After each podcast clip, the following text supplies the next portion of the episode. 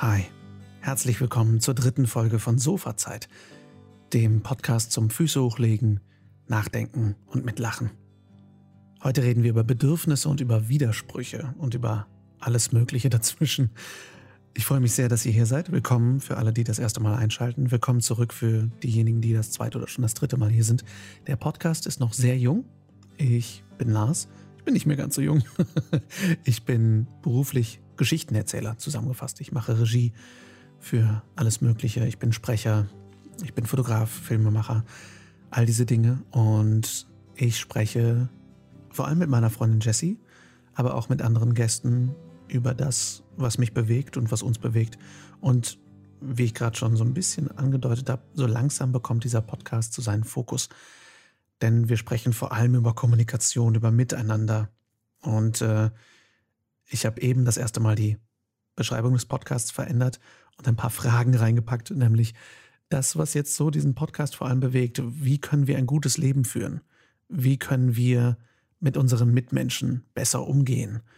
All diese Dinge. Äh, und es wird verschiedenste Unterthemen geben und heute haben wir eben angefangen, über Bedürfnisse und, und auch über Widersprüche zu sprechen. Wir wollten eigentlich anfangen, einfach nur in Anführungszeichen über Liebe zu sprechen. Ist natürlich ein massiv komplexes Thema. Und deswegen haben wir gemerkt, in, mitten in der Folge, dass wir noch über viel, viel mehr sprechen müssen. Aber wir fangen an, äh, indem wir über Shader Kurz Buch Radikale Zärtlichkeit sprechen. Das verlinke ich euch natürlich auch in den Show Notes. Und wir sprechen über die Bedeutung eigener Bedürfnisse für uns selbst und und auch die Bedürfnisse in Beziehungen, sowohl in freundschaftlichen Beziehungen als auch in Liebesbeziehungen. Wir sprechen über Widersprüche und Anerkennung, Widersprüche auch anerkennen und äh, auch da sowohl mit uns selbst als auch in Beziehungen. Wir sprechen darüber, wann wir eigentlich etwas mögen und wann leben wir eigentlich nur einen Trend nach. Ich glaube, wir haben nicht die finale Antwort darauf, aber wir gehen dieser Frage ein bisschen nach und sprechen da über 80er Jahre Brillen, die wiederkommen, über Hosenbundhöhe und, und, und.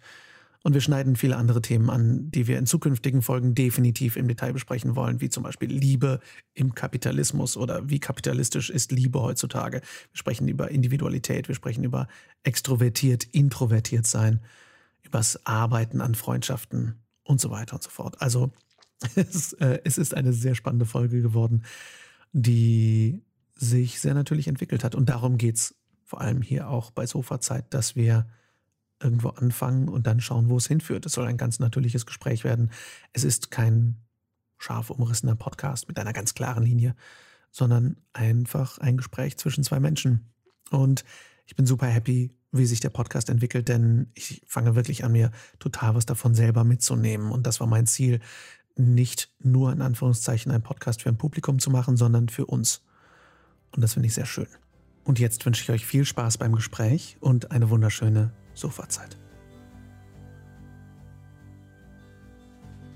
Ich bin nicht sicher, ob der Podcast gut starten kann, wenn wir direkt vor der Aufnahme sagen, lass uns über Zärtlichkeit reden.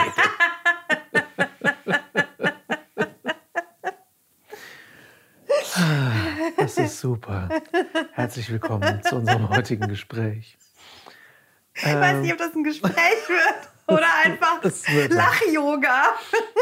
Herzlich willkommen zum heutigen Gespräch slash Lach-Yoga. So oder so wird es äh, ganz schön. äh, wir haben äh, lustigerweise eben kurz darüber diskutiert, worüber wir denn heute überhaupt reden wollen. Und dann hat es sich doch wieder total aus dem äh, Gesprächsfluss ergeben. Und deswegen äh, haben wir jetzt einfach schnell direkt die Mikros geschnappt und äh, fangen einfach direkt an. Äh, und das ist irgendwie das konstant das Phänomen bei uns beiden, dass ich ständig denke, eigentlich müsste jetzt ein Mikrofon laufen. Äh, und deswegen haben wir das doch jetzt mal direkt umgesetzt, denn äh, wir wollen über Liebe sprechen und über Zärtlichkeit.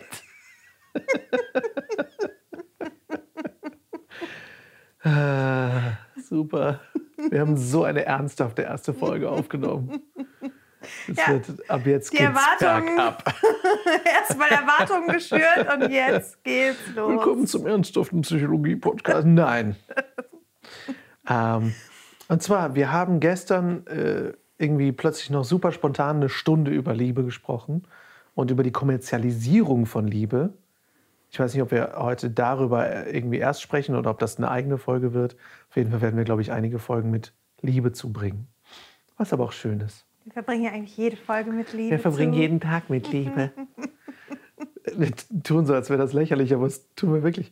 Ähm, ich glaube, lass uns aber anfangen, weil wir gerade so, so akut dabei waren, über den, den Auszug aus deinem Buch zu sprechen. Denn du liest ja gerade ein Buch, was letztendlich auch gestern zur, zum Gespräch geführt hat und was uns jetzt auch zum Gespräch geführt hat. Ja, also im Grunde haben wir jetzt einige Triggerpunkte, also im besten Sinne, äh, ja. äh, wo wir über das Thema Liebe sprechen.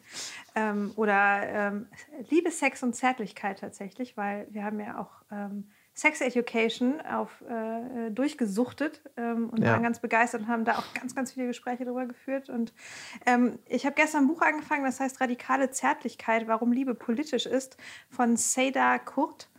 Und ähm, das ist eine Autorin und ich bin ganz schwer beeindruckt, die ist Jahrgang 92. Eine unfassbar intelligente, schreibe und kurzweilig und ähm, also ich habe es noch nicht durch, aber ähm, egal was jetzt noch aber kommt, du hast es über die Hälfte durch ja. und du hast es ungefähr eine halbe Stunde gelesen. Das ist ein bisschen übertrieben. Okay, aber du hast es zwei Stunden gelesen. Du hast in zwei Stunden, zweieinhalb Stunden die Hälfte des Buches durch. Also ja. du liest Ja, ich lese schnell. schnell. Ähm, also worauf ich hinaus wollte, egal was jetzt noch kommt, die ersten zwei Drittel dieses Buches haben sich schon gelohnt. Und das ist einfach, ähm, ja, also schon mal hier eine klare Leseempfehlung. Und ähm, ja, es ist ein, ist ein Buch ähm, im Grunde genommen über, ähm, also hinten im Klappentext steht auch, Seda Kurt nimmt unsere allzu vertrauten Liebesnormen im Kraftfeld von Patriarchat, Rassismus und Kapitalismus auseinander und erforscht am Beispiel ihrer eigenen Biografie, wie traditionelle Beziehungsmodelle in die Schieflage geraten, sobald sich bei sicher geglaubten Wahrheiten Zweifel auftun. Und ähm, das finde ich halt auch, das finde ich unglaublich spannend an diesem Buch. Und sie hat, ähm, dass sie sich auch so mit ihrer eigenen Biografie beschäftigt und ähm, so ihre eigenen Erfahrungshorizont mit dazu packt. Und das tut so unglaublich gut in so einem Kontext, ähm, dass es nicht so total nur verkopft wissenschaftlich ist und dadurch so theoretisch, sondern gleichzeitig auch so emotional. Und ähm, sie hat tatsächlich, ähm, sie sch schreibt auch viel über wertschätzende Kommunikation. Also wir haben uns ja gerade nochmal darüber unterhalten, was ist eigentlich, ähm, also wie, wie man am besten halt irgendwie in, in Beziehungen ähm, kommuniziert und wie man Hierarchien im Grunde genommen auflöst und ähm, und das ist das Stichwort gewaltfreie Kommunikation, was ja auch in, in viel herumschwirrt, dass das vielleicht gar nicht das korrekte Wort ist. Und ähm, äh, Seda Kurt spricht halt von wertschätzender Kommunikation und dass da sehr wohl auch Gefühle wie Wut, die auch verletzen können, auch ihren Platz halt haben und dass diese, ähm, dass man diese anerkennt. Und sie hat äh, ein alternatives Alphabet der Zärtlichkeit für Wort und Tat auch plötzlich mittendrin in diesem Buch. Und da ist zum Beispiel der Buchstabe A wie Anerkennung. Ich zitiere mal ganz kurz. Ich sehe und höre dich in der Gesamtheit deiner Präsenz, die du mir offenbaren willst. Ich erkenne dich an mitsamt deinen Unsicherheiten, deinen Bedürfnissen und Widersprüchen. Und ähm, alleine das finde ich halt einfach total. Voll. Allein ich erkenne dich an in deinen Widersprüchen ist ja. ein, äh, eine Aussage, die auch ziemlich viel Anerkennung verlangt. Also, sehr, also jemand anderen anerkennen in Widersprüchen äh, ist für mich jetzt was, wo ich sofort drauf irgendwie anspringe, weil ich mich oftmals mit Widersprüchen schwer tue, wenn ich halt denke, aber du, hast, du hast doch gesagt, du machst das, so warum machst du jetzt das? So, dass man dann trotzdem sagen kann, ja, ähm, auch wenn ich das eine gesagt habe und trotzdem das andere mache, so äh, als, als dreidimensionaler Mensch wahrgenommen zu werden und damit auch anerkannt zu werden, finde ich auch recht ja. cool.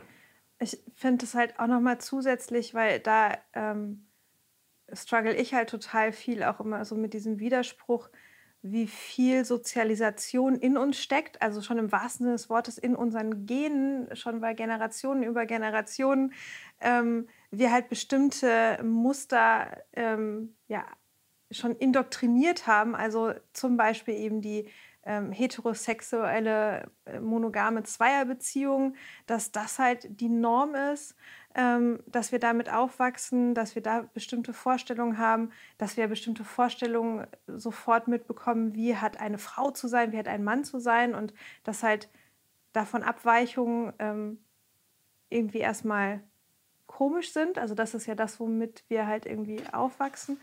Und ähm, dass das so unglaublich schwer ist, auch von sich selber zu lösen oder auch so, auch als Beispiel irgendwie, keine Ahnung, Frauen sollen sich die Beine rasieren. Mhm. Ähm, und selber irgendwie zu merken, festzustellen, okay, das ist eine totale kulturelle und so, also Sozialisierung und eigentlich ist das blöd, dass man es in sich drin trägt und aber man hat es irgendwie und also ich finde es selber komisch, meine Beine nicht zu rasieren und obwohl ich halt weiß, dass das etwas ist, was mir von außen gesagt wird, dass das schön ist, dass das, die, dass das normschön sei.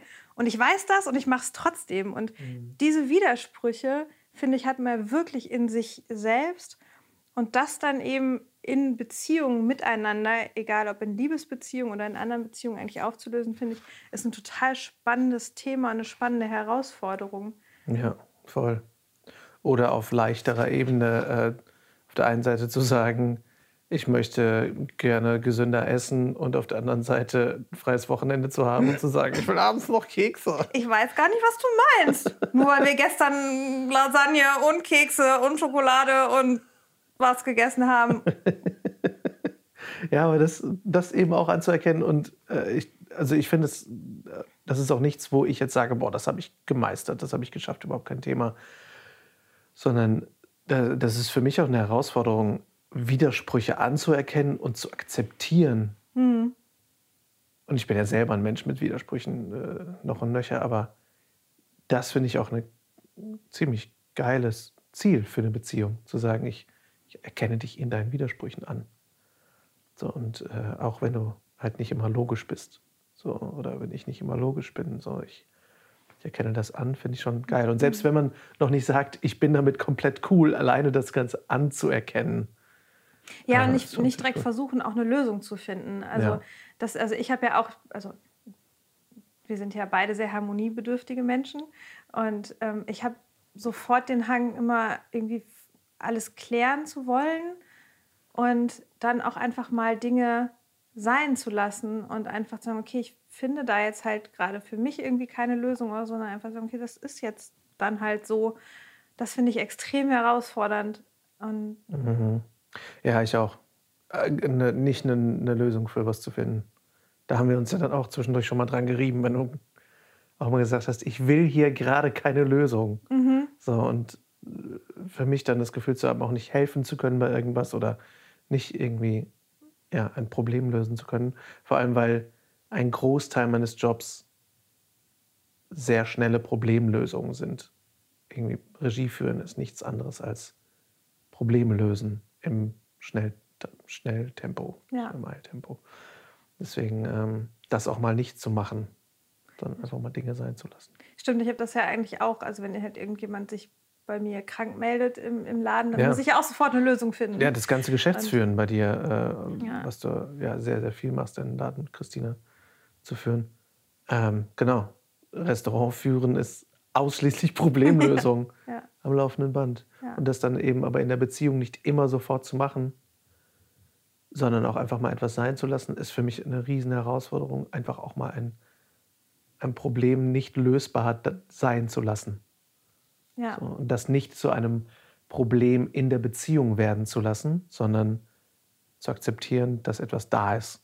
So, ja. Weil ich mal, äh, keine Ahnung, ob das jetzt auch einfach irgendwie Herausforderungen sind, die eine der beiden PartnerInnen irgendwie hat und sagt, ich kann diese Herausforderung gerade nicht, dieses, dieses Problem gerade nicht lösen. Es belastet mich und dass die andere Partner nicht sagen kann, okay, ich kann, ich kann das jetzt lösen. Das zu akzeptieren und das dann aber nicht zwischen sich stehen zu lassen, auch äh, ja, eine ziemliche Herausforderung. Holy shit, wir sind erst bei Buchstabe A. jetzt seht ihr Leute, das Buch hat es in sich. Ja, ich finde halt, was halt auch irgendwie dazu kommt, und das ähm, ist, ist so dieses Thema auch Bedürfnisse, unterschiedliche Bedürfnisse zu haben. Also das eine sind ja Widersprüche anzukennen, aber auch durch Kommunikation Bedürfnisse wahrzunehmen, die durchaus unterschiedlich sein können und auch mhm. das anzuerkennen und zu gucken, wie man miteinander damit umgeht oder wie man damit arbeitet, um einen gemeinsamen Weg zu finden. Und alleine, dass man dann aber auch über Bedürfnisse spricht, auch das ist ja was, was, glaube ich, sehr viele Leute, was man auch erstmal irgendwie lernen muss, auch gerade. Und das ist dann, also ich merke halt, das ist ja einfach ein total intersektionales Thema, dass ähm, auch gerade Frauen oder insgesamt halt marginalisierte Gruppen ähm, gar nicht so sehr über ihre Bedürfnisse sprechen oder gelernt haben zu sprechen, weil sie halt auch einfach nicht vorkommen. Auch in, in ob es jetzt Filme sind oder einfach in, in der öffentlichen Wahrnehmung, ist der prägende Blick ist halt der des weißen Mannes. Und ähm, da reden wir auch ganz viel in, bei, bei Filmen halt drüber, dass das halt das ist das dominierende Prinzip und dass du dann, wenn du es in die, in die Beziehung übersetzt, und deswegen finde ich es auch so klug, eben zu sagen, warum Liebe politisch ist, dass das, was wir von außen wahrnehmen, auch bedeutet, dass wir auch unsere eigenen Bedürfnisse vielleicht gar nicht so kennen, weil sie übergestülpt werden von Kommerzialisierung und Konsum. Also wie soll denn überhaupt eine Beziehung aussehen? Wie soll Liebe aussehen? Ähm, wir kriegen insbesondere durch Hollywood-Filme halt einfach mit, also vor allen Dingen kriegen wir mit, wie der Kampf ist, bis das Paar sich findet und äh, Irrungen und Wirrungen und meistens ist dann irgendwie der Typ auch noch der Arsch, aber die Frau verliebt sich halt trotzdem und am Ende wird sich geküsst und das war's dann, aber wir kriegen halt keine funktionierende Beziehung irgendwie mit. Und dass wir dann halt einfach sehen müssen, okay, wie sind denn eigentlich, wie sind denn meine Bedürfnisse? Wie, wie, wie, wie möchte ich denn eine Beziehung überhaupt gestalten? Und im Zweifelsfalle haben wir sogar noch von unseren eigenen Eltern mitbekommen ähm, und also je nachdem, in welcher natürlich in, wel in welchem Milieu ich aufgewachsen bin, aber auch letztendlich in welcher Generation. Die meisten von uns werden noch mitbekommen haben, dass die, dass die Frau, also die Ehefrau, diejenige ist, die, und es ist ja auch heute nach wie vor so, die ähm, mehrheitlich für die Kindererziehung, für den Haushalt zuständig ist. Wer macht die, wer macht die Care-Arbeit? Wer ist quasi die, ähm, ja, das ist schwierig, also das ist ja nicht die schwache Position, aber so die, die ähm, er ist die nach außen hin ja. weniger erfolgreich anmutende genau. Person. Und dann ist wieder die Frage, wie definieren wir Erfolg? Ja, ne? ja, und dann sind wir schon wieder mitten im, im, in der kapitalistischen Sichtweise, was Erfolg ausmacht. Ja. Ja. aber wie viele, genau, wie viele Menschen kennen ihre eigenen Bedürfnisse überhaupt nicht? Wissen überhaupt nicht, was macht sie eigentlich glücklich? Auch da letztens, äh, wir müssen eine eigene Folge über Sex Education machen Unbedingt. und auch über überhaupt Film und Beziehungen, Film und all das, das machen wir auf jeden Fall. Leute, ohne Scheiß, gibt so viel darüber zu reden. Aber da war halt eine Figur des, des verbissenen, verbitterten äh, Rektors, der irgendwann äh, endlich so aus sich rauskommt und endlich sagt, er weiß nicht, was ihn glücklich macht. Er weiß nicht mal, was ihn glücklich macht.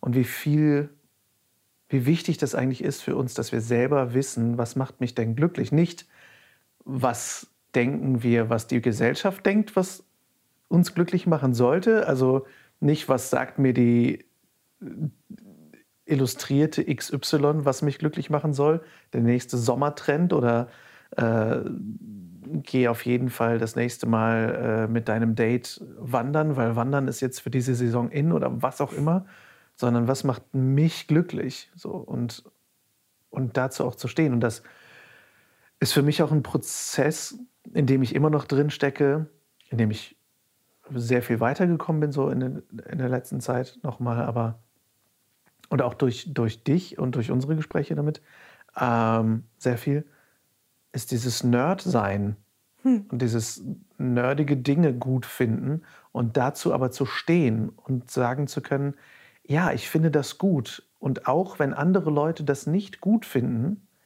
ist es trotzdem gut, dass ich das gut finde, weil es mich glücklich macht, weil wer hat schon zu behaupten, dass es schlecht ist, nur weil es dieser Person nicht gefällt? Dafür ist, sind Interessen viel zu vielseitig. Aber das Bedürfnis zu haben, irgendetwas zu tun, ob das jetzt, und das spricht jetzt irgendwie nicht nur für mich, sondern ob das jetzt ist, dass Leute, keine Ahnung, World of Warcraft spielen wollen oder dass sie Briefmarken sammeln wollen oder dass sie äh, ähm, oder dass sie zeichnen wollen oder dass sie Jazz, äh, Saxophon spielen wollen, was auch immer. Ähm, und bei mir ist es halt sehr viel irgendwie Fantasy, Science-Fiction-orientierte Themen. Äh, jetzt halt seit ein paar Monaten 3D-Animation lernen und sowas. Das sind halt Sachen, wo, wo Leute wirklich, und das habe ich auch wirklich in letzter Zeit noch direkt am eigenen Leib erfahren, wenn die reagieren, sagen, ah ja, und das findest du gut. Okay, ja, nee, alles klar. Mhm. Und das Gefühl zu haben, entwertet zu werden dadurch, weil eine andere Person das nicht, nicht cool findet oder sich dafür nicht interessiert oder es komisch findet, dass man das gut finden kann. Das gibt mir dann halt schnell das Gefühl, also ich stelle, fange dann an, in Frage zu stellen, ob es wirklich gut ist, dass ich das gut finde. Mhm. So, weil es halt so entwertet wird. Und ich glaube, dass es total wichtig ist, dass wir eben herausfinden, was das tut uns gut, was macht uns da glücklich, was ist ein Bedürfnis. Und dann auch dazu, dazu zu stehen, dass das ein Bedürfnis ist. Ähm, und ich glaube, dass das eben letztendlich für Beziehungen total wichtig ist. Dass du halt weißt, okay, ich, ich möchte aber das und das machen. Ich möchte, ich möchte keinen Fußball gucken, nur weil du Fußball gucken willst. So, und ich möchte nicht, dass wir dann gemeinsam Fußball gucken, weil ich möchte es nicht. So, und äh, das ist, glaube ich, total wichtig. Ja, total. Und also das ist ja, mir fallen da zwei Dinge direkt zu ein. Das eine ist ja auch wirklich, dass wir auch in dieser Gesellschaft leben, die dir eigentlich auch die ganze Zeit vermittelt, ist es halt total wichtig, in einer äh, monogamen Zweierbeziehung zu leben und dass halt eine Periode des Single-Daseins nur eine Periode ist, also dass du quasi ähm, eigentlich ist dein oberstes Ziel sollte sein, ja einen Partner oder eine Partnerin zu finden und ähm, und ich finde, das passt halt total gut halt gerade dazu, was du jetzt gesagt hast, weil es ist doch auch genauso, warum ist es nicht ein Selbstwert, also ein Wert für sich halt dann zu sagen, nee, ich bin gerne Single, ich bin gerne für mich, weil ich halt, oh, ja. ich mache halt meine Sachen so gerade irgendwie selber gerne und, ähm, und, und dass man einfach viel mehr diesen Wert für sich halt hat und nicht die ganze Zeit halt irgendwie sucht, okay, es muss halt der Partner, die Partnerin sein und dann, und dann verliert man sich so ein bisschen da drin. Ich habe jetzt auch gerade, ich bin ein bisschen begeistert von diesem Buch, ich muss es sofort, ich muss es nochmal so, sofort zur Hand nehmen, weil ich habe gerade eben einen Satz gelesen, der auch noch total gut dazu passt und zwar ähm, beschreibt sie da drin äh, Britney Spears in ihrem Musikvideo Born to Make You Happy und ähm, sie äh, schreibt, dass sie sich das Lied halt früher als Jugendliche an anhörte und dass äh, Britney Spears die Songzeilen trällerte, I don't know how to live without your love, I was born to make you happy. Und dann schreibt äh, Seda dazu, damals ahnte ich nicht, wie niederträchtig es ist, eine 18-jährige Frau singen zu lassen, dass der Sinn ihrer gesamten Existenz bestehe darin, einen Mann glücklich zu machen und damit als Plattenfirma Geld zu verdienen. Mhm. Und das fand ich gerade eben auch nochmal sehr beeindruckend und sehr plakativ, weil genau das ist ja ne, irgendwie so, ich, ich bin dafür geboren, dich glücklich zu machen. Ja. Und nein, also ja. Ja. Weder, weder dich glücklich machen, noch die Plattenfirma glücklich machen. Und da steckt halt auf so vielen Ebenen ist das halt falsch. Und wir reproduzieren so oft, reproduziert eine Konsumgesellschaft genau dieses Bild. Und Total. Da kommen wir auch wieder so ein bisschen rein. Ich glaube, heute ist das echt das Thema eigene Bedürfnisse anerkennen. Äh, also da, da, kann man in so viele Ecken und Enden jetzt Kurven fahren. Äh, und wir werden auf jeden Fall noch eine eigene Folge zu Leistungsdruck machen und ich glaube auch noch mal eine Folge zum Thema, äh, wie ist Liebe eigentlich in unserer Konsumgesellschaft dargestellt, weil ich das so spannend Schreiben finde. Sie sich das auf, Herr Walter? Ich schreibe es mir auf. ähm, aber gerade dieses, ne, I was born to make you happy, wie, wie viel Frauen halt auch heute noch konstant klar gemacht werden soll, du hast den Sinn deines Lebens nicht erfüllt, wenn du nicht Mutter wirst. Wenn du nicht für einen Mann da wirst. Wenn, wann findest du denn deinen Partner? Wann, wann kriegst du denn Kinder? Wann ist es denn soweit? Und dann halt nicht irgendwie mal auch konstant die Perspektive zu haben, es ist auch cool, wenn nicht. Mhm.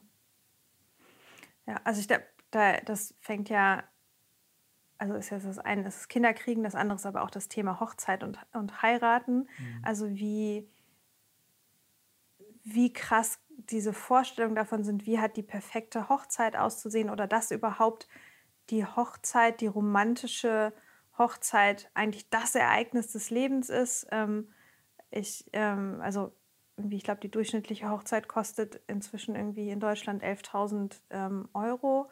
Ähm, und dass man damit halt so bestimmte Vorstellungen verbindet und auch da diese Erwartungshaltung auch nach wie vor von vielen Verwandten auch dann irgendwie, ähm, ja, das Kind muss heiraten, aber vor allen Dingen auch die Frau muss heiraten und das ist halt das, worauf dann hingearbeitet wird. Ja, und dann das Thema Mutterschaft, klar, dann irgendwie auch nochmal, ist ja nochmal ein ganz eigenes Thema. Ja, genau, das ist, ja, das ist wirklich nochmal ein eigenes Thema.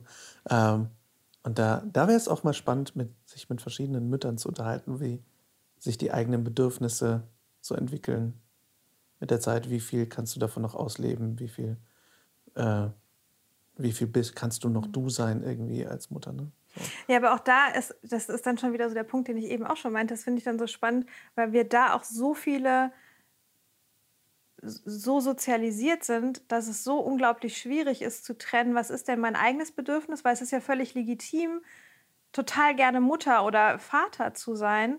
Ähm, und gleichzeitig hat man aber so diese soziale Vorstellung von, von Mutterschaft oder von, mhm. von Vaterschaft und was ist eine gute Mutter. Das ist ja auch nochmal, mhm. das ist ja nochmal ähm, ein ganz krasses Thema, was auch ähm, regional total unterschiedlich ist, alleine wie es in Westdeutschland und Ostdeutschland äh, gehandhabt wurde, einfach durch die verschiedenen Geschichten, durch ähm, Bundesrepublik und DDR. Einfach, dass es wie, dass, dass es bei der einen, ähm, also in, in, der, in der ehemaligen DDR, es war es viel selbstverständlicher, Kinder früh abzugeben und in Westdeutschland eben äh, möglichst spät erst in die, in die Kita zu geben. Und ähm, daran merkt man alleine, wie, wie viel Kultur dahinter steckt und nicht Natur. Und, ähm, und das aber für sich zu trennen als eigenes Individuum, ist ja mega komplex. Ja.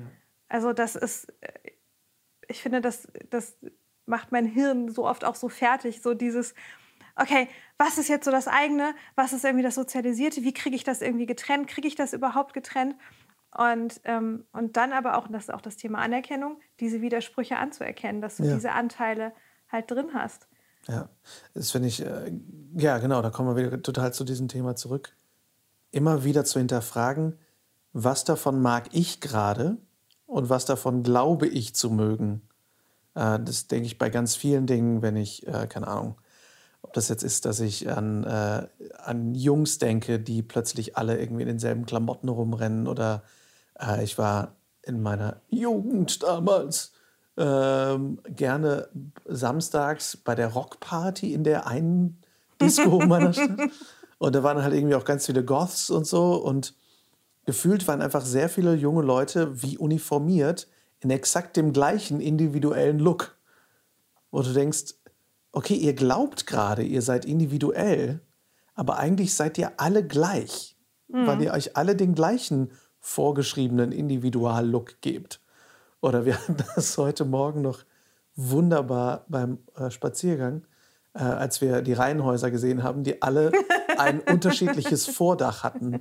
Und das so die gefühlte Individualität war, wo ich denke, okay, ihr glaubt, ihr seid jetzt individuell, aber ihr lebt alle in den exakt gleichen Häusern. Und ich glaube, das, das halt immer mal wieder zu hinterfragen, zu denken, wenn ich etwas mag, mag ich das? Oder wird mir das einfach konstant gesagt. Ich finde, das äh, ein, ein perfektes Beispiel sind auch Lieder. Ich merke mittlerweile viel besser, wann mir ein Lied gefällt, als früher, als ich noch Radio gehört habe. Weil als ich Radio gehört habe, kam einfach ein Lied so oft, bis ich dann irgendwann dachte, oh ja, das ist ganz cool. Weil es dir einfach in den Rachen geschoben wird. ja, ich meine, das ist ja auch, das ist auch bei bei Mode oder bei Hosen so irgendwie plötzlich, also am Anfang, ich weiß noch ganz genau, am Anfang fand ich Schlaghosen total blöde. Und plötzlich fand ich Schlaghosen ganz cool. Mhm. Oder irgendwie, wenn sich so der, der Hosenbund der Jeans wahlweise je nach Mode mal nach oben oder nach unten bewegt. Ja. Und am Anfang finde ich es meistens irgendwie blöd und dann habe ich es oft genug gesehen und denke ich, ah ja, ist, ähm, ich brauche mal eine neue Jeans. Also es ist, und ja. auch da natürlich wieder die Konsumkritik dahinter. Und ähm, da gibt es so viele Bereiche. Oder für mich ist das absolut klassische Beispiel für mich in meinem Kopf ist Ikea. Weil ich okay. halt ähm, mich immer wieder frage, ich finde es so, also ich finde, also Ikea baut ja in den Möbelhäusern diese, diese eigenen Räume und die sind wirklich, die finde ich dann auch ganz oft so schön gemacht. Also ich, ich bewundere die, die ähm, InnendesignerInnen von, von Ikea so mhm. sehr. Und dann frage ich mich immer, ähm, gibt's, also gibt's, ist es der IKEA-Geschmack, der als erstes da war und der mir sagt, was ich gut finde? Oder woher kommt denn dann mein Geschmack? Weil ich bin jetzt ja. auch keine Person, überhaupt keine Person. Hier liegt keine einzige Architektur- oder Modezeitschrift rum, überhaupt nicht. Also eigentlich gibt es da keinen direkten Input. Und trotzdem. Oder doch. Oder doch. Also es ist halt so. Ja. ich finde es auch so schwierig. Ich finde, ja, gerade bei sowas, wo du nicht so richtig festhalten kannst, wo kommt es denn her, weil ich eigentlich kein direktes Medium konsumiere, was mir das sagt. Ja. Ähm, ich folge keinen Trendsettern oder Tastemakern, dass es alleine diese Wörter gibt, ne? Trendsetter und Tastemaker. Ja. Äh, also, dass Leute dir wirklich aktiv sagen, das ist übrigens ja. cool. Ja. So, äh, wenn ich, da muss ich gerade auch, wo du Schlaghosen erwähnt hast, auch so sehr an Mode denken. Ich denke da extrem bei Brillen dran. Hm. Weil Brillen Anfang der 2000er sehr viel kleiner waren als heute. Und die Brillen, die du heute siehst, ich bin letztens, habe ich noch mal ein Video gesehen von einem jungen Mann, der hatte eine Brille, das war die schlimmste 80er-Jahre-Brille mit so einem Zwischenbalken noch, der da so wirklich, wo du denkst, Alter, das ist wirklich so eine, wo du denkst, nee, das wäre eigentlich so ein, der Typ hätte in den 80er Jahren, wäre das so der schlimme Manta-fahrende Onkel mit Fukuhila gewesen. Aber diese Brille ist wieder in, in Anführungszeichen. Und das ist ja auch oft so bei Mode, dass du dann teilweise auch nur noch eine begrenzte Auswahl hast und teilweise kaum etwas anderes wählen kannst, mhm. weil dir dieser Geschmack vorgeschrieben ist. Ja, also ich verstehe auch immer mehr, irgendwie meine, meine Mutter hat halt immer gesagt, naja, eigentlich brauchst du nur 20 Jahre warten, die Sachen in den Schrank zu hängen ja. und dann kommen sie halt wieder. Und auch wo du das Thema Brillen sagst, ich weiß halt, ich habe früher, meine Mutter hatte so eine, also meine Mutter hat schon auch einen Brillentick. Ähm, und ähm, hallo Mama. ähm, und die hatte früher hatte die eine Schublade. Ich glaube, sie hat es ja heute noch, nur jetzt sieht die Schublade anders aus. Aber auf jeden Fall gibt es eine Schublade, wo ganz viele Brillen drin, äh, drin sind. Und als Kind habe ich damit immer Verkleiden gespielt. So. Und ich kann mich halt immer noch an diese Brillenmodelle erinnern. Irgendwie, da hatte sie eine lila und eine türkise und also wirklich und auch so riesengroße. Und dann hat sich halt ihr, also dann im Laufe der Zeit, in der Laufe der Jahrzehnte sind es ja auch mittlerweile, sind die Brillen plötzlich ganz anders. Aber die Brillengestelle, mit denen ich früher gespielt habe als Kind, die sehe ich heute wirklich wieder auf der Nase von Menschen. Ja. Und das sagt halt, und ich komme halt, glaube ich, heute, ich komme, glaube ich, heute sehr viel auf diese Konsumkritik halt wieder zurück. So dieses, mhm. und auch diese, letztendlich ist es ja auch eine Kapitalismuskritik, einfach zu merken, wie sehr dir von außen gesagt wird, das ist jetzt in, das heißt also, du musst es kaufen, du musst es konsumieren und das ist halt jetzt gerade Mode. Ja. Oder ähm, und dann eben, und wie sehr das dann auch wirklich in unsere Beziehung wieder reinspielt und dadurch ist das alles politisch. Ne? Also wie, wie ist denn eine Hochzeit, wie sieht denn eine Hochzeit aus, was ist da gerade Mode und dass das Hochzeitskleid irgendwie 3000 Euro irgendwie kostet, das ist ja alles dann mit Konsum verknüpft. Also sind wir da so eng miteinander verwoben. ja, ich finde es total spannend, dieses Thema Konsum und Beziehung. Äh, ich würde trotzdem zurückkommen auf, auf, auf Bedürfnisse, einfach weil das Thema Konsum in der, in der Liebe echt ein eigenes Ding ist. ähm, aber ja, ich glaube, so als, als, als positive Nachricht, die man sich so da rausnehmen kann, finde ich, ist wirklich überwachen, immer mal wieder nachschauen, was ist denn mein Bedürfnis? Und letztendlich, wie kann ich das in der Beziehung halt kommunizieren? Also alleine finde ich, dass wir zum Beispiel sehr offen sagen, was wir halt mögen und machen möchten, alleine wie wir halt unsere Freizeit gestalten möchten, finde ich halt ziemlich cool, dass wir halt irgendwie sagen, okay, lass uns das und das irgendwie zusammen machen. Aber wenn, keine Ahnung, wenn du jetzt zum Beispiel sagst, nee, ich möchte jetzt gerne einfach alleine was malen, dass du das halt auch sagst und nicht sagst, okay, weil wir jetzt diese Zeit haben, verbringen wir die auf jeden Fall zu 100 Prozent zusammen. Ich meine, wir verbringen sehr gerne Zeit ja offensichtlich miteinander. Aber ähm, und da sind wir, glaube ich, auch wieder so beim Thema, auch wieder viel bei, bei nicht männlichen Menschen, ähm, das halt auch zu sagen und das sagen zu können, ohne dass der Partner, die Partnerin sich verletzt fühlt und sagt, okay, du willst keine Zeit mit mir verbringen oder was? Ja, oder einfach drüber geht, ne? An drüber mhm. watscht oder auch einfach, das ist ja auch nochmal irgendwie ein Problem, dass dann vielleicht die Bedürfnisse der anderen Person dann irgendwie mehr gelten. Ja. Und, ähm, und dass, das so, dass das so gelernt ist und dass man eben genau ja. das halt nicht macht. Also ich meine, man muss auch ehrlicherweise sagen, wir haben auch einen Höflichkeitsbattle äh, kultiviert. Ne? Also bei aller, ähm, bei aller, jeder, jede, jeder achtet auf seine Bedürfnisse, sind wir auch beide, weil wir sehr orientiert daran sind, dass es dem anderen auch gut geht. Und ähm, ja. das können wir also auch sehr, sehr gut. Und Wobei gleichzeitig ich mir wirklich vorgenommen habe, einfach mehr dann auch zu sagen, okay, so, dann, ja. Dann ist auch gut. Und ich werde ja. jetzt nicht 15 Mal noch sagen, bist du sicher, dass du nicht zu essen ja. willst? Das äh, finde ich tatsächlich auch ganz schön, weil äh, das ist ja auch irgendwann, ist ja auch der Punkt dann in dieser Art der Kommunikation erreicht, wo es dann halt auch übergriffig wird, weil du ja in dem Moment, wenn du halt dann fünfmal fragst oder zehnmal fragst, willst du, bist du dir sicher, dass du keinen Keks mehr willst? Ja. Dann ähm, und es mir vielleicht sowieso schon schwerfällt, Nein zu sagen oder ja. was auch ne, dass es dann halt irgendwann übergriffig ist, weil du meine Meinung dann halt tatsächlich oder meine, meine Antwort nicht respektierst. Ja, genau. So, ne? Genau. Ja, ähm, ähm, ja.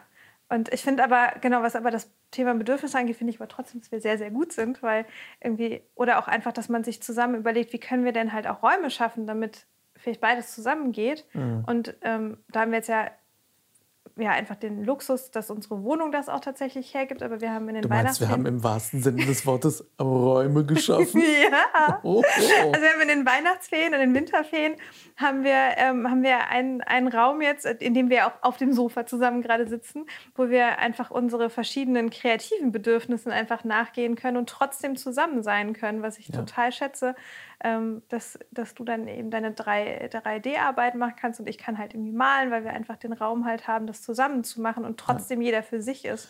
Und was letztendlich ja auch dazu führt, dass wir unseren Bedürfnissen mehr nachgehen. Ja. Weil ich zum Beispiel häufig, gerade wenn in mir irgendwie so Ideen schwelen, gerne kreativ sein möchte und gerne zum Beispiel sage, irgendwie nicht irgendwas konsumieren möchte, wie irgendwie zusammen auf dem Sofa Fernsehen oder was auch immer, sondern eher denke, ich möchte gerade was erschaffen. So. Und das dann aber aus dem Bedürfnis heraus, dass ich mit dir zusammen sein will, das dann halt nicht mache und dem, in dem Moment zurückstecke. Und ähm, dass das halt eigentlich schade ist. Ich meine, das ist jetzt auch keine, kein großes Opfer oder so, aber es ist halt schön, damit dann zu arbeiten und zu sagen, okay, aber wie können wir es denn verbessern? So, und, und das gibt unserer Beziehung ja gerade auch noch mehr Qualität, weil wir letztendlich noch auch, auch unsere Verhaltensweise noch mal verändert haben, weil wir zum Beispiel gerade viel weniger Fernsehen. Ja. Viel weniger. Und das nicht nur durch diesen Raum, ich glaube, der war so ein bisschen der Startschuss, aber das hat letztendlich auch dazu geführt zu sagen, okay, wir, wir können einfach so viel mehr auch nebeneinander sein, ohne dass wir unbedingt was zusammen machen müssen. Gleichzeitig hat es aber auch dazu geführt, dass wir jetzt gerade viel mehr spielen zusammen, also viel mehr Brettspiele spielen und Kartenspiele ja. spielen. Liegt so. natürlich auch daran, dass Sex Education jetzt vorbei ist, dass wir es alles Ja, okay. aber, aber dass wir danach eben nicht, aber, aber danach eben nicht einfach nur schauen, okay, ja. gucken wir jetzt halt irgendwie die nächste Serie, ja. so weil natürlich hat irgendwie auch Quarantäne, also nicht Quarantäne, aber Corona und Co. irgendwie auch dazu geführt, dass man irgendwie viel mehr drin ist und Winter sowieso und dass wir dann, auch wieder so ein eigenes Thema, irgendwie viel mehr dazu ver ver nicht verwöhnt werden, sondern äh, versucht sind, fernzusehen. Mhm. Gerade weil wir ja, also auch sehr, sehr viel irgendwie beruflich denken müssen und so und man dann auch einfach mal irgendwie abschalten kann. Aber wie schön das halt ist, das nicht zu machen, sondern dann irgendwie gemeinsam aktiv Zeit zu verbringen und letztendlich dann auch mehr miteinander zu interagieren. So. Ja. Und das hat ja auch dann auch wieder was damit zu tun, was ist dann auch ein ähm, kulturell geschaffenes Bedürfnis, nämlich irgendwie, wie selbstverständlich ist es, dass man abends nach Feierabend Netflix oder was auch mhm. immer halt irgendwie Zusammenhalt hat als Feierabendbeschäftigung. Also ja. wie normalisiert das halt ist, dass man sagt, ja, dann sitzt man halt zusammen vorm Fernseher. Und ähm, also natürlich nicht immer, aber doch halt, dass man das oft macht, auch gerade im Winter und so. Und dass, dass wir uns jetzt halt, und da, wie du schon sagst, war halt dieser Raum irgendwie auch nochmal so ein Startschuss, dass man sich dann damit beschäftigt, was habe ich denn eigentlich darüber hinaus für Bedürfnisse? Also jeder für sich, was möchte ich denn gerne machen? Auch dass ich halt irgendwie, ich habe ja eigentlich, hatte ich ja einen Raum, in dem ich malen kann. Und ja. ich habe den aber nie genutzt, weil ich halt auch immer das Bedürfnis gleichzeitig hatte, okay, ich arbeite so viel und ich bin halt so viel draußen und nicht zu Hause. Ich möchte dann halt auch Zeit mit dir verbringen und ähm, möchte halt irgendwie nicht dann einfach in meinem eigenen Kämmerlein halt irgendwie sitzen. Und ähm, dann aber so zu schauen, okay, diese unterschiedlichen Bedürfnisse haben wir. Okay, und wenn wir die jetzt haben, können wir wirklich nach einer Lösung suchen. Und dieser Raum ist halt jetzt dafür perfekt. Also es ist, wie gesagt, ein, Luxus. Also das empfinde ich auch sehr Voll. als Luxus, dass wir, dass wir das halt hier so schaffen konnten und können. Ja. Ähm, aber das ist einfach so wertvoll, da irgendwie zu schauen, was, was brauche ich denn halt noch. Ja. Ja, und letztendlich kommt es auch äh, bei uns sehr viel darauf wieder darauf zurück, wie will ich meine Zeit auch verbringen. Ne? Also mhm. ähm, bei mir auch so Zeit irgendwie so ganz, ganz, ganz wertvoll ist und immer wertvoller wird irgendwie. Ähm, und da auch so den Raum für mich zu haben. Ich finde das sehr lustig, weil ähm, irgendwie auf der einen Seite ich auch das Bedürfnis habe, wieder mehr irgendwie Menschen zu sehen und mehr gemeinsam zu machen. Und auf der anderen Seite habe ich so unglaublich das Bedürfnis nach Ruhe und für mich sein können und für mich irgendwie denken können und sowas. Ähm, und das dann eben auch nicht zu unterdrücken oder zurückzuhalten, weil es eigentlich gerade schön ist, irgendwie so viel wie möglich Zeit mit anderen zu verbringen, solange es halt geht, irgendwie pandemiebedingt und so. Finde ich eigentlich auch schön. Mhm. Also wir haben uns auch ganz schön oft irgendwie jetzt eingegraben, obwohl wir es nicht gemusst hätten. Eingebuddelt. Eingebuddelt. Eingebuddelt. ja. ja, aber das ist auch, auch was, das habe ich, glaube ich, auch in, in der Beziehung auch mit dir nochmal mehr wahrgenommen und mehr gelernt, einfach weil ich glaube, weil ich mich auch plötzlich so verstanden gefühlt habe, ist so mhm. dieses Thema, ähm, dieser Wider, also der vermeintliche Widerspruch oder der, das, äh, die paradoxe Verhaltensweise auf der einen Seite total ein Mensch zu sein, der happy ist im Außen, also mit Menschen, mhm. da auch echt Energie rausziehen kann und einfach äh, total, also ich, ich, ich liebe es halt wirklich gute Gespräche mit anderen Menschen zu führen und einfach sich darauf einzulassen oder auch einfach allein durch den Laden einfach so diese Lebendigkeit zu haben. Und gleichzeitig bin ich so gerne alleine und für mich zu Hause und ich, und ich liebe einfach dann so einen ruhigen Ort und das mhm. habe ich ganz lange irgendwie so als Widerspruch halt wahrgenommen und einfach, glaube ich, auch wirklich mehr nochmal in der Beziehung mit dir, weil du das halt auch so ähnlich halt hast mhm. oder auch oder so hast, zu merken, nee, das ist kein Widerspruch, sondern ich brauche diese introvertierte Zeit zu Hause zum Akkus aufladen, zum das ist ein essentieller Teil von mir, diese, diese Ruhephasen zu haben, damit ich im Außen auch einfach da auch einfach so happy bin. Sonst verliere ich beides. So. Ja. Und, ähm, ja, dieses extrovertierte Introvert sein, ja, ne? Ja. Das, das ist, äh, ja, war für mich auch so ein totaler, so ein absolutes Schlüsselerlebnis, darüber mehr zu lesen, zu merken, ah, es, es gibt eine offizielle Bezeichnung dafür, weil es sonst ja immer irgendwie so ist, okay, entweder du bist extrovertiert oder du bist mhm. introvertiert. Es geht doch nicht beides. So, doch, ja, es gibt auch quasi auch da ein nicht-binäres System. Ja. So, und, und sowohl das Außen zu genießen, und bei mir ist es ja noch mehr irgendwie so, dann irgendwie mit Bühne und vor Leuten spielen. Und ich habe ja auch irgendwie Stand-up gemacht, wo es ja wirklich darum geht, du stehst alleine auf einer Bühne und erzählst Leuten Witze. Und extrovertierter geht es kaum irgendwie. Und bei dir ist es ja auch so, im La der Laden ist ja letztendlich auch eine Bühne. Wenn du im Gastraum bist und du quatschst mit den ganzen Gästen, das ist so extrovertiert, dass dann niemand glauben würde, dass du introvertierte Momente brauchst. Und ähm, ich merke das ganz viel dadurch, dass ich ich weiß nicht, ob das momentan ist oder mittlerweile oder ob das eine Momentaufnahme ist oder nicht. Ich brauche ganz oft so ein bisschen emotionale Vorbereitung darauf, mich mit Menschen zu treffen. Und dann freue ich mich riesig drauf. Mhm. Aber wenn ich überrascht bin, dann bin ich momentan ganz oft so ein bisschen zurückgezogener. Äh, letztens kam unser äh, lieber Freund Moritz zum Beispiel äh, ins Studio, als ich gerade Fotos gemacht habe. Und ich war davon total überfordert, weil ich dachte, ah, ich war gerade überhaupt nicht bereit, irgendwie diesen Menschen zu sehen und ich mag ihn so gerne und ich war gleichzeitig, ich war so, keine Ahnung, kurz angebunden und irgendwie so verschlossen und das tat mir später irgendwie leid und ich dachte, boah, shit, irgendwie ich hoffe, ich war jetzt nicht irgendwie unhöflich. Aber auf der anderen Seite war ich überhaupt nicht darauf vorbereitet und war so total für mich irgendwie. Und wir haben so ein bisschen gequatscht, weil ich halt die Wochenkarte fotografiert habe. Aber ansonsten war es so eigentlich so ein für mich Moment. Und da ist so jemand eingedrungen. Aber vier Tage später kam er zum Spieleabend und es war fantastisch, ihn da zu haben. Und da habe ich nochmal so sehr gemerkt, wie, wie sehr ich auch einfach irgendwie in der Stimmung sein muss und, und auch irgendwie bereit sein muss, mit jemandem dann mhm. Zeit zu verbringen. Und das eben auch anzuerkennen, wo wir jetzt wieder bei Anerkennung sind und bei Bedürfnissen, anzuerkennen, dass das so ist und dass das auch okay so ist. Und nicht zu sagen, ach, irgendwas stimmt mit mir nicht, weil mag ich jetzt Leute oder mag ich sie nicht? Mhm. Steh doch zu einem davon. So.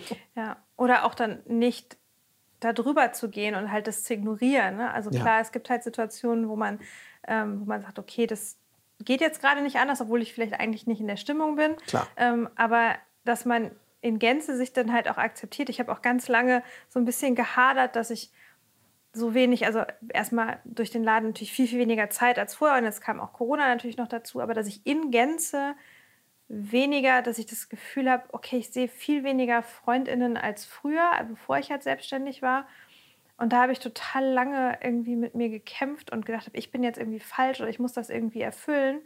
Und inzwischen kann ich das viel besser für mich akzeptieren, dass es halt so ist, weil ich halt irgendwie diese Zeit halt auch für mich zu Hause hier so sehr brauche zum Aufladen, dann sehe ich halt vielleicht die Freundinnen wesentlich weniger, aber dafür habe ich dann halt auch richtig Bock drauf. Und das heißt nicht, dass ich die Menschen weniger mag, sondern dass ich halt irgendwie gucken muss, wie ich mit meiner Kraft halt haushalte mhm. und, ähm, und das halt aber auch irgendwie zu akzeptieren und dann natürlich auch zu kommunizieren, wiederum mit den Freundinnen, die man halt dann weniger sieht. Also weil natürlich ist es dann plötzlich eine Umstellung und auch vielleicht eine Enttäuschung erstmal.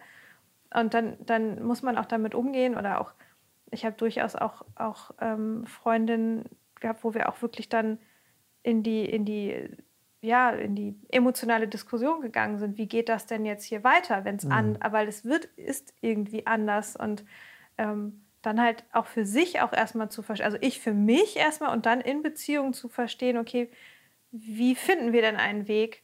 Und, ähm, und dass es eben nicht heißt, dass man sich weniger lieb hat, ja. sondern dass es, dass es irgendwie einfach anders ist. Ja. Und dass das total, total wichtig irgendwie ist. Voll.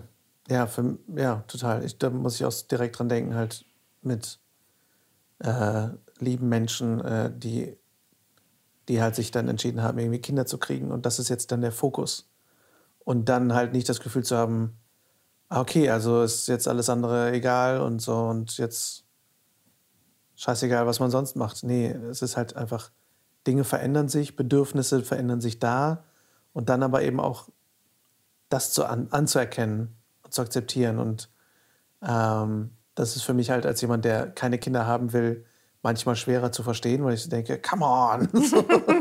aber eben, genau, auf der anderen Seite einfach auch noch mehr anzuerkennen, das ist für mich immer mal wieder eine Aufgabe.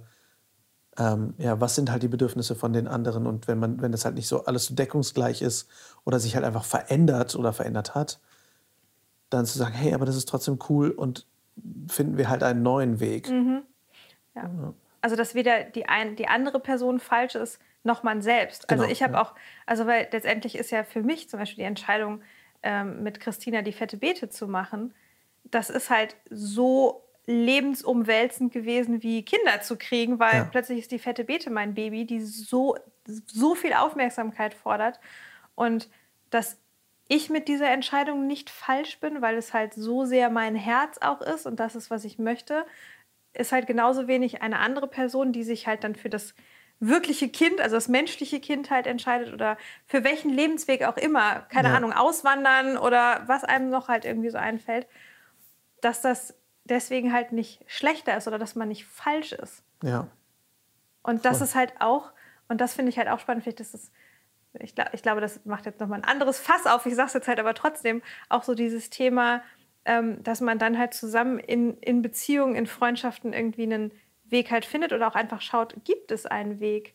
Und mhm. auch gerade in Freundschaften, dass wir auch nicht so richtig gelernt haben, zu, wirklich aktiv zu sagen, okay, vielleicht ist dieser Weg an dieser Stelle zu Ende, mhm. weil man vielleicht wirklich sich so sehr auseinandergelebt hat, wie es halt viel selbstverständlicher ist in Liebesbeziehungen, dass man mhm. wirklich Trennungsgespräche hat und sagt, nee, hier an dieser Stelle geht es nicht weiter. Ähm, oder einfach so diese Beziehungsarbeit viel weniger in nicht, äh, ähm, nicht körperlichen Liebesbeziehungen hat, weil ja. Freundschaften sind ja letztendlich auch Liebesbeziehungen. Ähm, und dass man also irgendwie würde ich mir, glaube ich, auch, auch wenn es halt mehr Arbeit bedeutet, ich glaube, dass wir vielleicht auch so ein bisschen die Beziehungsarbeit scheuen. Ja. Ähm, oder auch also nicht gelernt haben und sie vielleicht ein bisschen, äh, bisschen scheuen, aber dass es da halt genauso wichtig ist, eigentlich darüber zu sprechen, wie, sehen denn, wie sieht denn unser Weg aus? Ja. Und dass es halt vielleicht an anderen Stellen mal sagt, okay, dann halt hier nicht. Also ich habe auch, ich habe heute auch immer noch, es gibt gibt ein paar Menschen in meinem Leben, wo es eigentlich nie eine wirkliche Aussprache gegeben hat. Mhm. Und trotzdem ist die Freundschaft zu Ende. Mhm. Und ich glaube, es wäre für mich viel leichter und ich merke, dass ich immer noch nicht richtig loslassen kann, weil es kein richtiges, wirkliches Ende gegeben hat. Mhm. Ja. Und da auch fehlt im Grunde genommen so diese letzte Anerkennung des unterschiedlichen Lebensweges und zu sagen, okay, ich erkenne an, dass du hast dich ganz anders entwickelt als ich und wir müssen uns einfach da mal tief in die Augen gucken und sagen, okay, das war jetzt halt eine total tolle Freundschaft und wir schätzen diesen Weg, also wie man es ja im Idealfall halt mhm. einfach so hat und dann geht man halt weiter. Ja, ja, das habe ich auch. Also ich habe auch viel mehr, ich habe das schon zweimal so gemacht, dass ich auch wirklich gesagt habe, okay, ich glaube, hier ist die Freundschaft zu Ende. Das beschäftigt mich gar nicht mehr. Mhm. Aber da, wo ich auch keine Aussprache hatte oder nicht so richtig, das trage ich auch immer noch mal mit mir rum. Und da, keine Ahnung, träume ich auch immer mal wieder von. Wo ich auch so denke, oh, eigentlich wäre das mal ganz gut. Vielleicht bin ja. ich ja jetzt noch nicht bereit für, aber irgendwann. So. Und dann wirklich auch den Mut zu haben, den ersten Schritt zu gehen. Und mhm. das muss ja gar nicht sein, dass man dann sagt, hey, lass wieder die Freundschaft aufnehmen, sondern einfach zu sagen, hey, auch wenn wir seit Jahren nicht gesprochen haben, ich würde das jetzt noch mal kurz besprechen und dann auch sagen, okay, und dann ist auch gut. Mhm. So, ich habe lustigerweise vor Jahren, vor Jahren, ich glaube vor 13 Jahren oder so, hatte ich irgendwann mal im besoffenen Kopf, muss ich dazu zugegebenermaßen sagen, habe ich angefangen, äh, Dankesbriefe an meine Ex-Freundin zu schreiben. Ernsthaft? Mhm. Ich habe die aber nie abgeschickt. Ach. Ich habe die äh, am Computer geschrieben, sie in Weilchen gespeichert und irgendwann wieder gelöscht. Und das ist eigentlich was, was ich total cool finde bis heute. Deswegen habe ich mir das irgendwie bis heute gemerkt. Ich denke, eigentlich ist es auch schön, Menschen einfach mal zu danken und trotzdem zu sagen, das heißt jetzt nicht, dass ich wieder mhm. mit dir zusammenkommen will, sondern einfach nur da wertschätzen, was man hatte, selbst. Also gerade finde ich, weil, weil viele Beziehungen dann halt irgendwie im Streit enden oder so. Ähm, selbst wenn man halt einfach sagt, okay, es ist lange her, einfach mal zu sagen, hey, übrigens, da denke ich immer mal wieder dran, vielen Dank für diese Zeit. Mhm. Punkt. Und äh, ja, mit Freundschaften ist es genauso. Eigentlich. Also, dass man da auch mehr, wie du gerade schon sagst, das hat mich gerade total resoniert gerade, viel mehr Beziehungsarbeit in Freundschaften auch steckt. Weil man da irgendwie gehen wir so davon, wir gehen halt davon aus, dass es immer irgendwie läuft, weil das alles ein bisschen mehr auf Abstand ist als eine, eine, eine Partnerschaft, Beziehung. Aber dass es eigentlich schon auch einfach echt wichtig ist, immer mal wieder nachzuhören, hey, so, wie läuft's? Mhm. Und auch mal irgendwie eine Dissonanz anzusprechen.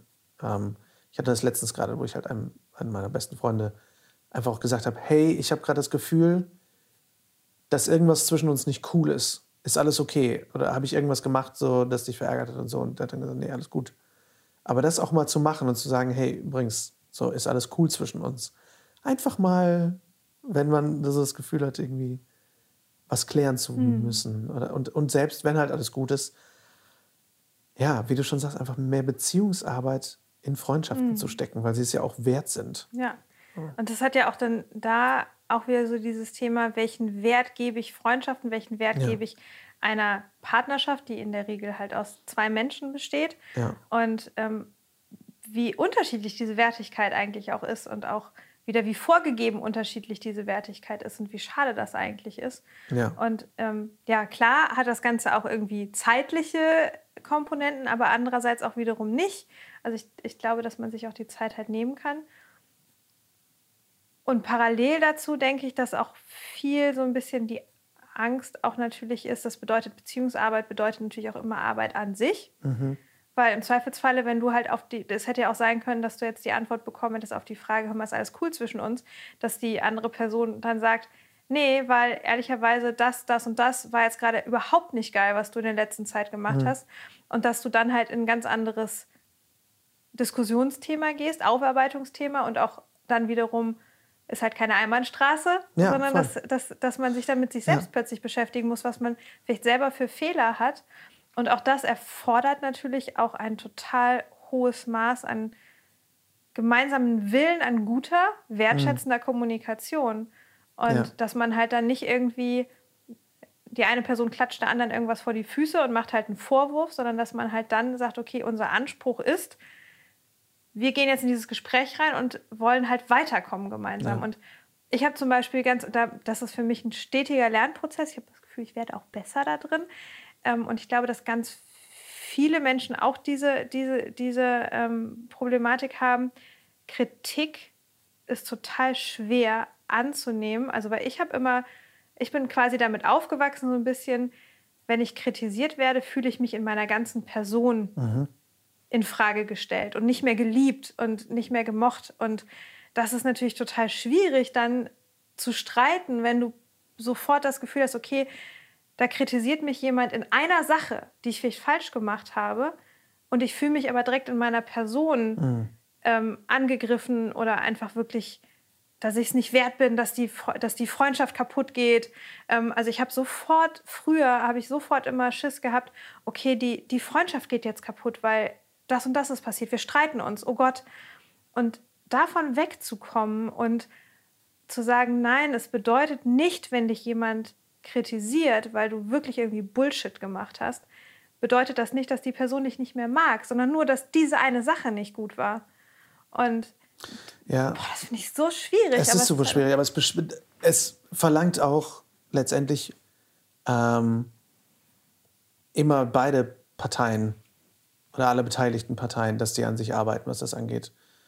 Ähm, boah, das sind so viele. Oh Gott, weil ich habe aber auch zum Beispiel, ich würde ja auch niemals bei mir ist es ja umgekehrt, genauso wenn ich jetzt, sagen wir mal, wenn, wenn jetzt wir hätten, wir haben eine Diskussion und ich kritisiere dich wegen irgendeiner Sache oder ich sage halt, du, das habe ich jetzt gerade irgendwie so in so empfunden und das hat mich verletzt oder was auch immer, würde ich niemals auf die Idee kommen, dass ich dich deswegen weniger liebe.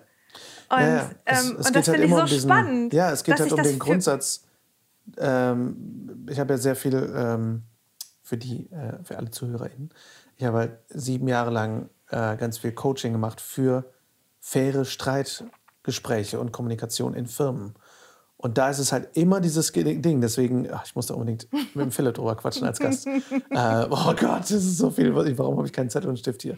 Ähm, ist halt diese faire Kommunikation und zu sagen, du bist okay, ich bin okay. Mhm. Und es geht um das Handeln, was hier kritisiert wird, nicht um die Person. Also genau das, was du sagst, dass wenn du ein Streitgespräch hast, dass es immer darum geht zu sagen, das, was du getan hast, finde ich nicht okay. Also das sind irgendwie mehrere Sachen mit Ich-Botschaften und lalala. Aber nicht zu sagen, du bist scheiße, ja. sondern das, was du gemacht hast, finde ich scheiße. Ja. Das heißt immer noch nicht, dass es scheiße war, sondern dass ich es so empfunden habe. Aber das, auch das gibt mir schon die Wertigkeit. Warte, ja, aber das ist auch total wichtig. Und da sind wir natürlich schon wieder bei diesem Thema auch wenn dann die andere Person sagt, ja, aber es war ja nicht so gemeint, da sind wir ja dabei, es geht ja darum, wie ist es bei mir angekommen. Genau, ja. Und dass es halt nicht die Intention ist, was es halt ausmacht, sondern das, was mit dir, was mit der anderen Person passiert, was es halt macht. Voll. Und ähm, das ist auch schon wieder ein eigenes Thema, deswegen lass uns, lass uns das äh, kurz vielleicht ja. Äh, für, fürs nächste, für ein nächstes Mal äh, verschieben. Ich muss ganz kurz eine Klammer machen, weil natürlich gibt es auch Situationen, die sind so gravierend und so essentiell, dass das halt darüber hinausgeht. Ne? Also irgendwie, wenn es halt auch, es gibt durchaus Sachen, wo man sagt, das geht nicht mehr als menschlich, ne? Aber dass man, Auf wir reden jetzt Fall. hier, glaube wir reden von regulären in Anführungszeichen.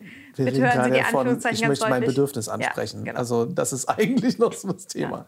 Ja. Äh, weil genau, Streit, das ist so komplex, dass es können, können wir hier nicht in zehn Minuten abhandeln. Ähm, aber ich wollte eine Sache noch sagen, ich wollte so viel sagen, das, was du eben gesagt hast. Oh Gott. Ähm, das ist so schlimm, weil wir beide so hardcore gut monologisieren können, dass es dann schwer ist, sich manchmal alle Dinge zu merken, auf die man eingehen möchte.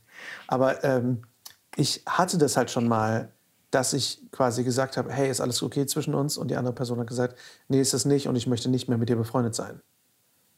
Und das war halt krass, weil das war mein Trauzeuge. So. Und es war halt jemand, der mir jahrelang mit am nächsten stand, ever. Und der hat halt einfach ähm, sehr lange Zeit nichts gesagt, war aber unzufrieden. Hat aber, wie gesagt, dieses, diese Dissonanz nicht angesprochen. Und als ich es dann angesprochen habe, war die Dissonanz so groß, dass er sie nicht mehr tragen wollte. Letztendlich war für ihn dann der Punkt erreicht, dass er sagt, pass auf, bis hierhin, cool, so, aber hier ist die Freundschaft halt zu Ende. Das war halt in dem Fall sehr schmerzhaft und letztendlich beschäftigt mich halt bis heute noch immer mal wieder so ein bisschen, weil letztendlich keine echte Diskussion dann da war, sondern nur ein Bye.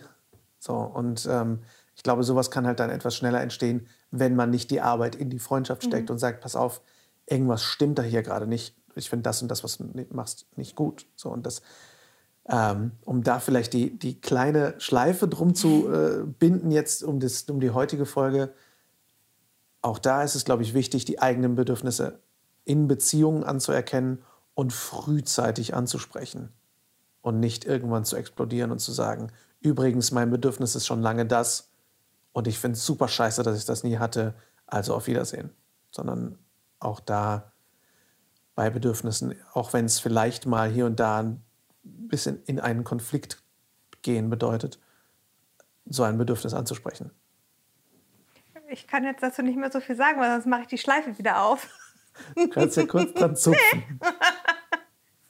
Nee. nee, das ist ein sehr schönes Schlusswort. Ja? Und wir müssen uns einfach ganz viele Dinge gleich aufschreiben, yep. die wir noch als Themen haben. Okay, also ja. Ähm, hast, hast du denn noch ein, hättest du noch ein Schlusswort? Was, was ist für dich zusammenfassend? Was nimmst du dir von heute mit? Was nimmst du dir von heute mit? Ich sage auch, was ich mir von heute mitnehme. Du sagst auch bitte, was du von heute mitnimmst.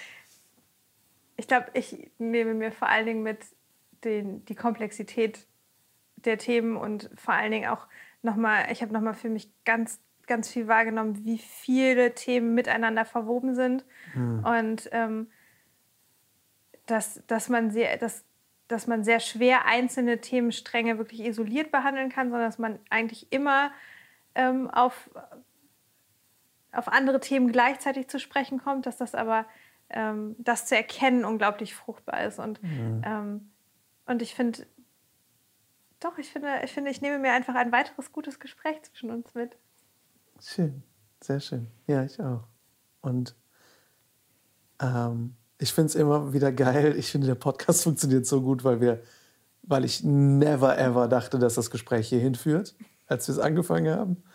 Ähm, ich nehme mir sehr mit wirklich dieses Thema Anerkennung von Widersprüchen. Das ist eine totale Aufgabe für mich.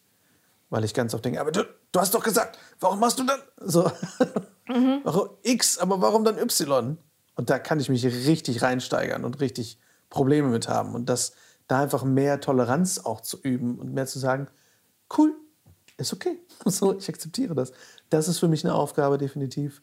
Ähm, ich nehme mir sehr mit, ähm, wirklich auch bei Bedürfnissen, also noch mehr auch Bedürfnisse in Beziehungen und in Freundschaften anzusprechen. Ja, ich glaube, das habe also ich gerade auch gedacht. Also gerade, weil ich halt jetzt auch ein akutes Ding, was ich eben so ein bisschen erzählt habe mit dem, äh, mit jemandem in meinem Umfeld, der jetzt irgendwie Eltern wird.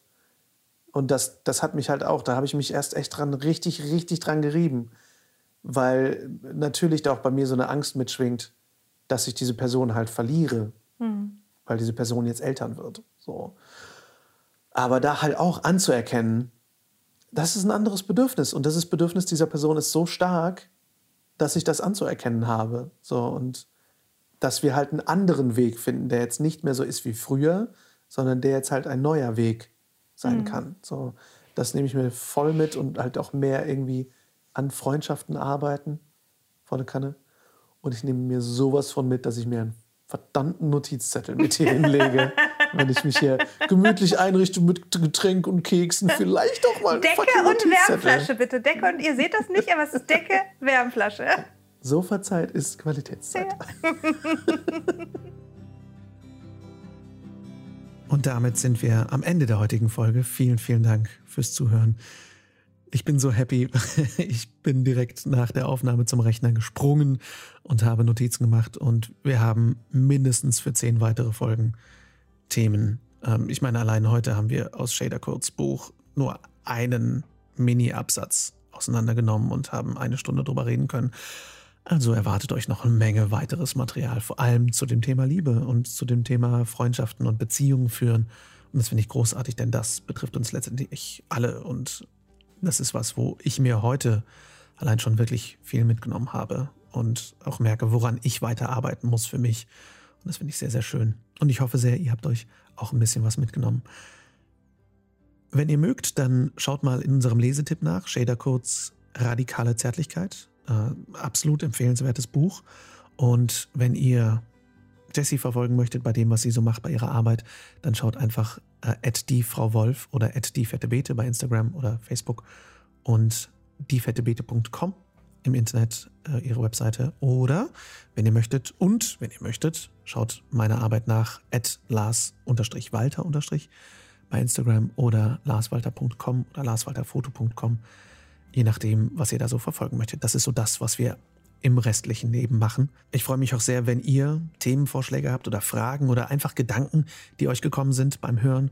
Schreibt mir gerne an lars.larswalter.com, Walter mit TH.